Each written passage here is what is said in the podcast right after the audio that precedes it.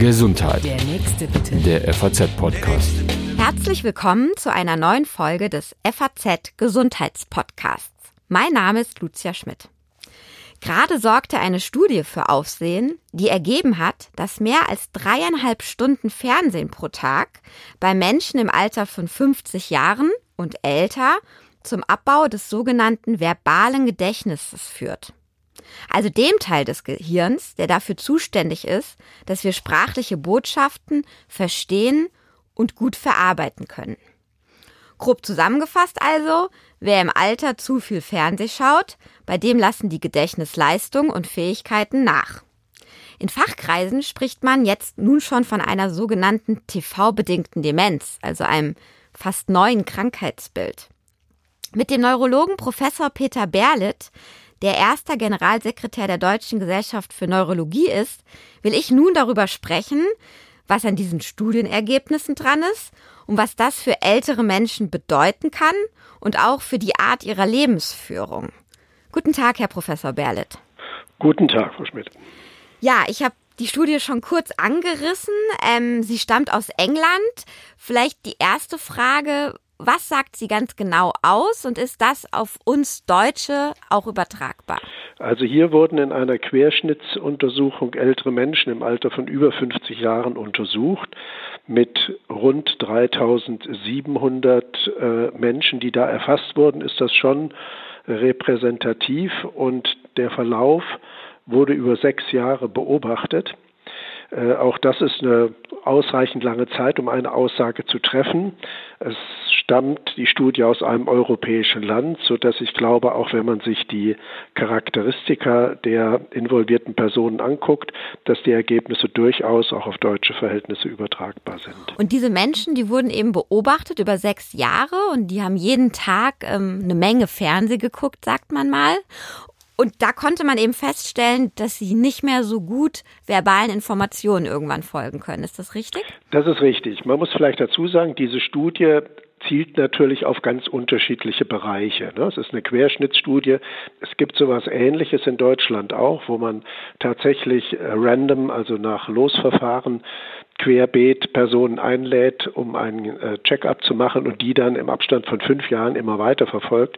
Das ist diese sogenannte Narkostudie. Und hier ist das so ähnlich. Hier hat man also auch jetzt in regelmäßigen Abständen diese Personen untersucht, nach ganz unterschiedlichen Charakteristika geguckt und eben unter anderem auch nach der Frage, wie ist es mit den kognitiven Fähigkeiten, wie ist es mit der Wahrscheinlichkeit, dass die Personen da Einschränkungen zeigen. Und da fand sich eben interessanterweise ein Einfluss von zu viel Fernsehen auf das verbale, das sprachliche Gedächtnis. Wie erklärt man das physiologisch oder neurologisch? Was passiert da im Gehirn? Also wenn man es sehr vereinfacht ausdrücken will, ist es offensichtlich so, dass wenn man zu viel Fernsehen guckt, die Grenze lag ja hier bei dreieinhalb Stunden pro Tag, das ist ja schon eine erkleckliche Zeit, offensichtlich das Gehirn zu wenig sprachlich gefordert ist, zu wenig trainiert wird und deswegen Fähigkeiten in diesem Bereich verliert. Mhm wie muss man sich das vorstellen? Wird dann äh, sozusagen Gehirnmasse abgebaut oder verliert einfach das Gehirn an dieser Übung, an der Verkettung der neurologischen Zusammenschließung? Naja, es ist ja so, dass unser Gehirn ja auch so ein bisschen arbeitet wie eine Relaisstation. Das heißt, Informationen werden aus ganz verschiedenen Modalitäten gesammelt, werden dann miteinander verknüpft und können weiter verwandt werden. Fernsehen äh, ist offensichtlich ja ein so passives, ähm, eine so passive Tätigkeit, dass offensichtlich das Sprachzentrum dabei viel zu wenig gefordert wird. Also ich glaube nicht, dass jetzt man an den Gehirnen einen Abbau von Zellen oder sowas nachweisen kann, sondern die Funktionalität der Verschaltungen, das ist wie bei einem Computer, die funktionieren in dem Bereich nicht mehr richtig. Glauben Sie, auch bei älteren Menschen ist das übertragbar, wenn sie einfach zu viel am Handy arbeiten oder am Computer oder arbeiten ist vielleicht das falsche Wort, sich damit beschäftigen? Passiert das dann auch oder ist es tatsächlich das Medium Fernsehen? Es scheint ganz offensichtlich das Medium Fernsehen zu sein. Also äh, es gab jetzt man hat in dieser Studie nach ganz unterschiedlichen Variablen geguckt und äh, offensichtlich ist die Tätigkeit am PC oder mit dem Handy schon äh, eine aktivere, die ja auch durchaus sprachliche Kommunikation erfordert, weil man muss ja lesen, man muss schreiben, auch wenn man tippt und auch wenn man mit womöglich auch Emojis arbeitet, ist es trotzdem eine aktive Tätigkeit, also ganz im Unterschied zum Fernsehschauen. Jetzt haben wir in letzter Zeit extrem viel darüber gesprochen und diskutiert, dass Jugendliche und Kinder zu viel ähm, Medien nutzen, zu viel am Handy sind, zu viel am Computer, aber auch am Fernsehen. Ähm, gibt es diese Erkenntnis, dass auch das verbale Gedächtnis, die verbalen Möglichkeiten von Kindern eingeschränkt werden, wenn sie zu viel Fernseh gucken? Oder ist das jetzt wirklich was, was bei Älteren ganz besonders aufgefallen ist? Das ist tatsächlich etwas, was erstmals in dieser Form nur für die Älteren nachgewiesen ist. Interessanterweise, das kann man vielleicht in dem Zusammenhang erwähnen, äh, hat sich das sprachliche Gedächtnis vor allem bei den Personen verschlechtert, die zum Ausgangszeitpunkt besonders gut waren in diesen Bereichen. Also die haben besonders darunter gelitten. Bei Kindern und Jugendlichen ist es so, dass das zu äh, zahlreich zu häufige Nutzen von äh, den verschiedenen elektronischen Medien, also einschließlich äh, Handy, Laptop und so weiter, nicht zu Problemen im sprachlichen Bereich führt, sondern zu Problemen im sozialen Bereich. Also im Zusammenhang soziale Auffälligkeiten zeigen sich da, Interaktionen im persönlichen Kontakt können dadurch beeinträchtigt werden. Hat Sie diese Studie überrascht, die Ergebnisse, oder haben Sie in Ihrer Arbeit, in Ihrem Kontakt zu Patienten schon immer mal vermutet, dass Fernsehschauen oder viel Fernsehschauen auf ältere Menschen einen solchen Einfluss haben kann? Also die Beobachtung, dass ältere Menschen, insbesondere wenn sie vereinsamen und womöglich in diesem Zusammenhang sehr viel Fernsehen gucken, dass die einen kognitiven Abbau zeigen, das ist was, was ich auch öfters in der Klinik, in der Praxis habe beobachten können. Ich muss allerdings gestehen, dass ich bislang, bis diese Studie publiziert wurde, davon ausgegangen bin, dass da womöglich ganz andere Dinge dabei eine Rolle spielen. Zum Beispiel, wenn man tatsächlich dreieinhalb Stunden oder mehr vom Fernseher verbringt, dass man sich zu wenig bewegt, dass man sich womöglich nicht richtig ernährt, dass man auch sonst zu wenig kommuniziert. Aber das Interessante bei dieser englischen Studie ist, dass das herausgerechnet wurde. Das heißt, die Autoren haben korrigiert für diese Parameter. Die haben auch die Ernährung analysiert, die haben auch analysiert, wie viel Bewegung diese älteren Menschen pro Tag hatten.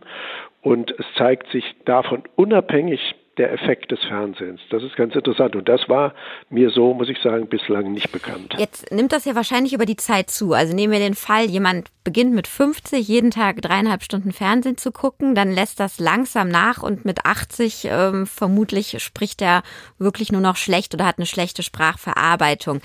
Woran kann ich denn als Patient, sage ich jetzt mal, oder als Betroffener merken, oh, das war jetzt zu viel Fernseh, tatsächlich funktioniert mein verbales Gedächtnis nicht mehr richtig. Also wo merken wir das im Alltag?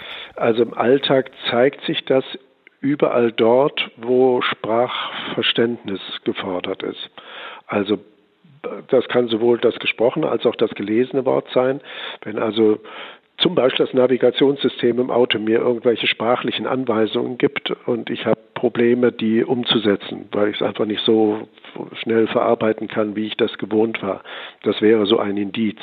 Oder wenn äh, sprachliche Inhalte, die ich von anderen Menschen bekomme, bestimmte Aufgaben, Einkäufe erledigen, wenn das einfach zunehmend Probleme bereitet, das wäre so ein Hinweis. Jetzt ähm, stand das, glaube ich, in der Studie nicht drin oder das hat man zumindest nicht gemessen. Wenn man dann aufhört, so viel Fernsehen zu schauen, ähm, kann das dann auch wieder rückgängig gemacht werden oder ist einmal verlorenes verbales Gedächtnis verloren? Verloren?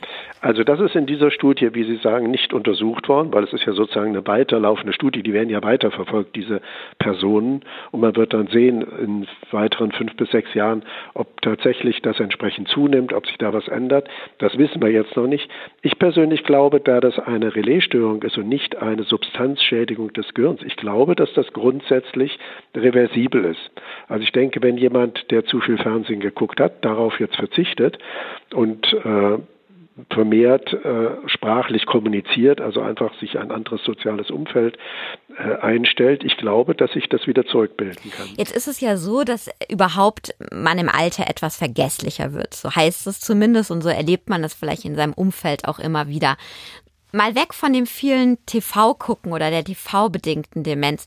Woran liegt das, ähm, dass das Gehirn im Alter etwas leidet? Ja, also diese, das, was man im Volksmund so gern als tütelig bezeichnet, ne? dass man mal Dinge verlegt und so, das hat tatsächlich damit zu tun, dass die Speicherfähigkeiten im Alter ganz kontinuierlich etwas nachlassen. Und um dem entgegenzuwirken, ist es tatsächlich wichtig, dass man sein Gehirn fordert. Also da, da muss man sozusagen aktiv gegenarbeiten, indem man zum Beispiel eine Fremdsprache lernt oder Musikinstrument oder ähm, tatsächlich viel liest, sprachliche Inhalte wiedergibt, schreibt. Also solche Dinge sind wichtig. Wenn man das nicht tut, dann äh, ist so ähnlich wie auch im, im körperlichen Bereich. Ne? Wenn man nicht regelmäßig trainiert, lassen die Dinge im körperlichen Bereich nach und so ähnlich ist es auch im geistigen. Jetzt herrscht ja in unserer Gesellschaft durchaus zu Recht auch eine große Angst, wirklich Demenz zu werden. Ich glaube, da muss man jetzt auch nochmal unterscheiden zwischen diesem Begriff der TV-bedingten Demenz. Wie Sie gerade erklärt haben, ist das ja gar keine Veränderung, kein Abbau im Gehirn. Die tatsächliche Demenz eben im Fall von Alzheimer zum Beispiel, ähm, da sind ja Veränderungen im Gehirn nachweisbar. Diesen Tipp, den Sie gerade gegeben haben, eben nicht nur zu gucken, dass man körperlich fit wird und fit bleibt, sondern auch im sozusagen beim Denken, hilft ja auch tatsächlich geschützt zu sein oder geschützter zu sein vor einer ähm, Demenz, also einer klassischen Demenz? Ähm, das ist eine nicht ganz einfach zu beantwortende Frage. Also vielleicht muss man zunächst mal zwei Dinge sagen meist ist im Volksmund, im Volksmund wird ja verstanden unter Demenz die Alzheimer-Demenz, die Sie angesprochen haben. Und das ist in der Tat eine strukturelle Schädigung des Gehirns, kommt zur Ablagerung von äh, pathologischen Eiweißstoffen im Gehirn. Das ist ein fortschreitender Prozess, der dann eben zum, zum zunehmenden kognitiven Abbau führt und nicht behandelbar ist. Da spielen unterschiedliche Faktoren eine Rolle und nach allem, was wir wissen, ist das auch nicht wirklich gut beeinflussbar durch solche Mechanismen, wie wir sie jetzt besprochen haben. Auf der anderen Seite gilt aber in der Medizin der Oberbegriff der Demenz für alle Formen von Gedächtnisstörungen, die im Laufe des Lebens auftreten können. Und Demenz beinhaltet nicht von vornherein die Aussage, dass das Ganze irreversibel, also nicht mehr umkehrbar ist. Das gilt wirklich nur für den Alzheimer.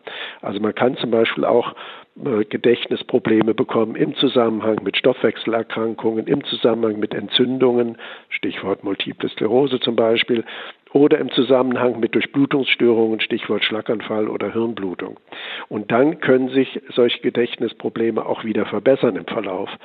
Und bei all diesen ganzen Formen der Demenz, da ist es auf jeden Fall sinnvoll, äh, auf die auf, äh, auf Gedächtnistraining und regelmäßige körperliche Betätigung äh, Obacht zu geben. Das Interessante ist nämlich, dass auch regelmäßiges Ausdauertraining, körperliches Ausdauertraining positive Effekte auf die Gedächtnisleistung hat bei älteren Menschen. Das heißt, wenn man das jetzt mal in die Praxis umsetzt, spazieren gehen, ähm, Fahrrad fahren, viel lesen und vor allem sozialen Kontakt suchen, das heißt austauschen mit anderen Menschen, vielleicht neuere Dinge in einem Rahmen, die möglich sind, auch noch ausprobieren, Museen, Museumsbesuche, kleine Reisen.